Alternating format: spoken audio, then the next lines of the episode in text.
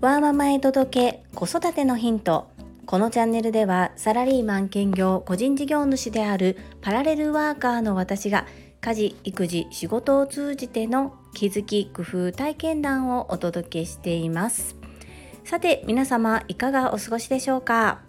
本日は給与明細の保管期限についてお話をさせていただきます。給与明細を発行する側と受け取る側で若干違いますのでそこも含めてお話しさせていただきたいと思います。最後までお付き合いよろしくお願いいたします。私は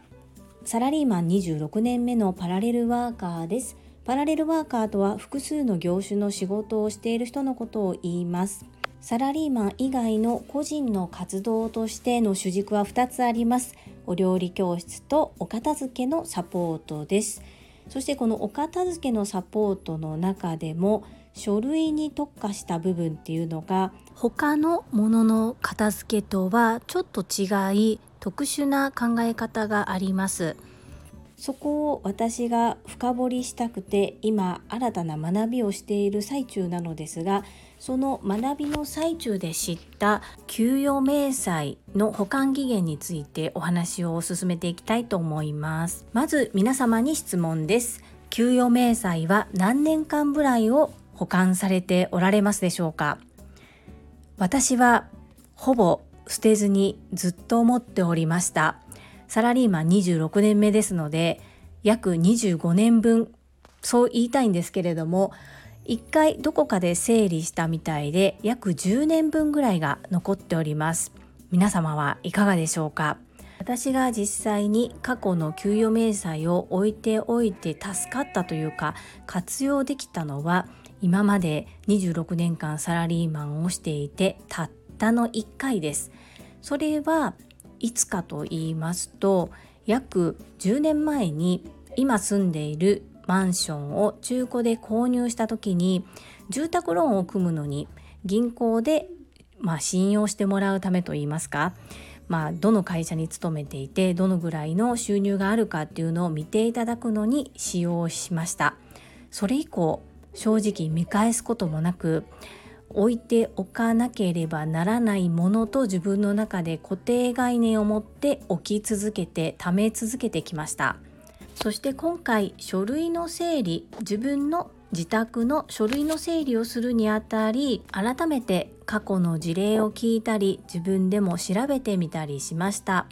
そこで分かったことなのですがまず受け取った側のお話をさせていただきたいと思います。受け取った給与明細の取り扱いについては特に法的な規定などもなく保管義務もないので捨ててしまっても罰則などはありません。ですがすぐに捨てない方がいいという理由がいくつかありますのでご紹介させていただきます。一つ目は確定申告に必要ということです。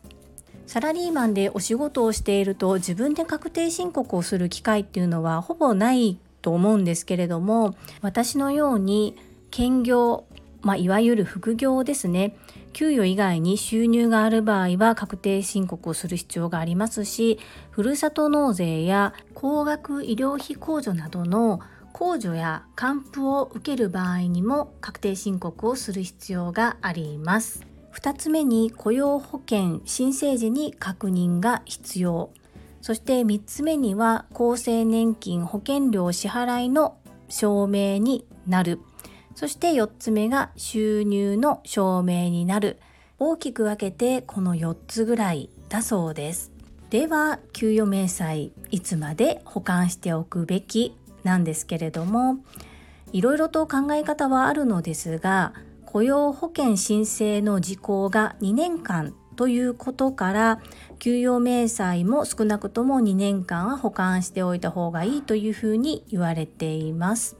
置いておき方はいただいた用紙をそのまま保管する方法もありますし電子化して PDF として持っておくなどいろいろとあると思います私は一旦たくさん10年近く持っていますので一番近い2年間を除いて全て処分しましたこれをこう今までどのように給与が上がってきたのかっていううん、自分の記念として持ちたいっていう方もいらっしゃると思いますので無理に全て捨てる必要はないと思いますが、まあ、塵も積もれば山でそれを情報がたくさんあると何をどのように管理していくのかっていうことも考えなくてはなりませんのでもし書類の整理をする機会がある時は給与明細も含めて考えられるのはいかがでしょうか？一方雇用する側会社側は保管が必要な給与事務書類の保管期限っていうのが大きく分け2種類あります。3年間保管が必要なものと7年間必要な書類に分かれます。以上のことから再発行が可能なのかもしれませんが企業側に再発行をしなければならないこう従業員から求められた時に再発行に応じなさいという義務はありませんので、まあ、断られても仕方がないというところになってきますので、まあ、自分で2年間は持っておくそれ以上になった場合は会社に聞いてみるっていうのがいいのではないでしょうか。あくまでもこれは情報で必ずこうしなさいということではありません。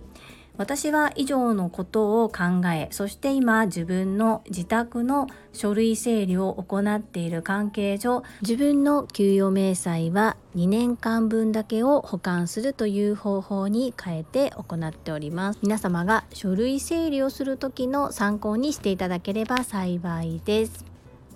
それでは本日もいただいたコメントを読ませていただきます。第319回思い出思い出の品はどうしたい？コメント返信についたコメントです。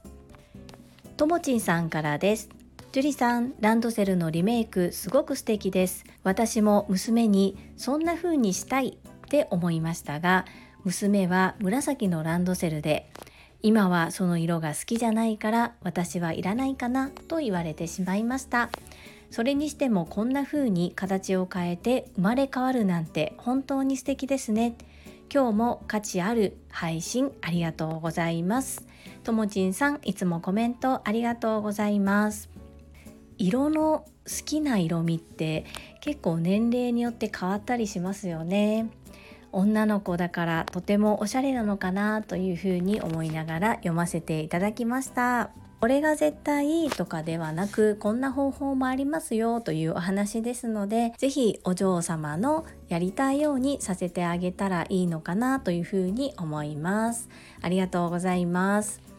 続きましてゆっきーさんからです。今日も配信ありがとうございました。ランドセルのリメイク知っていましたがいつかしようと思いながら今に至っています中1でのタイミングはベストだと思います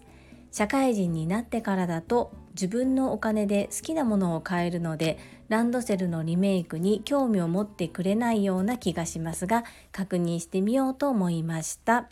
ゆっきーさんコメントありがとうございます。そうですよね。今まで小学校6年間使ってきた思い入れが一番強いのがおそらく中学校1年生だと思いますのでそのタイミングがベストかもしれませんね。私はこのサービスを息子が小学校4年生ぐらいの時に知りました。なので6年生になり卒業間近になった時にこの提案をしてみると本人はとても興味を持ってこれでお財布を作りたいと言ってたので卒業してすぐに手配をしました。キーさんがおっしゃるように社会人になってからだと自分のお金で好きなように買えるのでそこまで興味を持ってくれないかもしれないですよね。コメントありがとうございます。続きまして越後屋さんからです。ランドセルのリメイク素敵な思い出の残し方ですね。私にとって意外だったのはご長男がそうしたいと思ったところです。我が家では思い出が詰まっていて捨てられなかったのはかみさんです。我が家は寄付を選びました。息子は捨てていいんじゃね？と全く興味はなく私も絶対に二度と使わないからいらねえだろう。と男の子ってそんなもんだと思っていました。そもそもランドセルを買う時にこだわったのは親でしたね。機能性耐久性保守性などいろいろ調べました。息子は色を選んだ程度でした。一方女の子はデザインにかなりこだわりがあるのかなという印象でした。でもともちんさんのコメントを見ても男の子だから女の子だからというのはあまりないのかもしれませんね。男性は昔付き合っていた彼女の写真や思い出の品をいつまでも捨てられない一方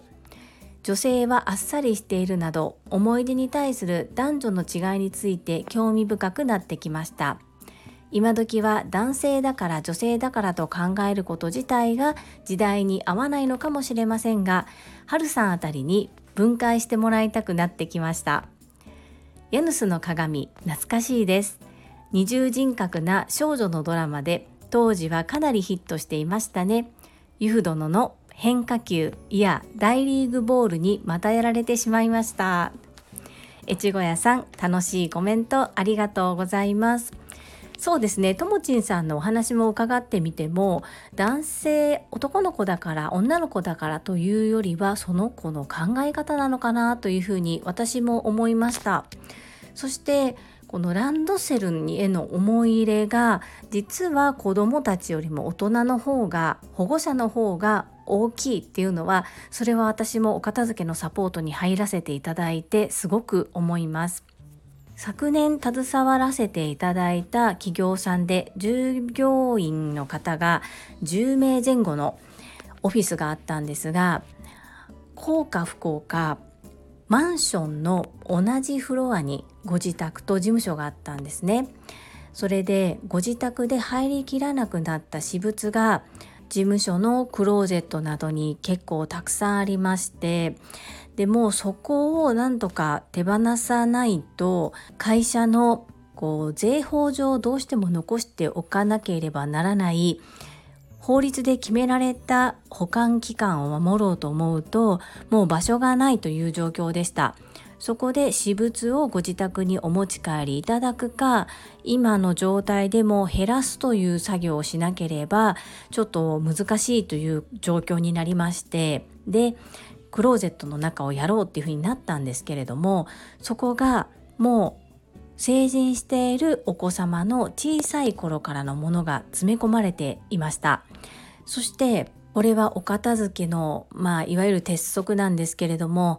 まずは全部出すんですね。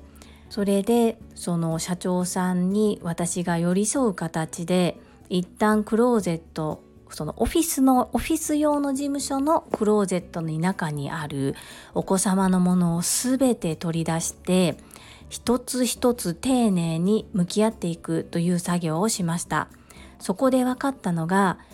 その社長さんは子供のものは絶対に捨てられないんですって最初おっしゃっていたんです。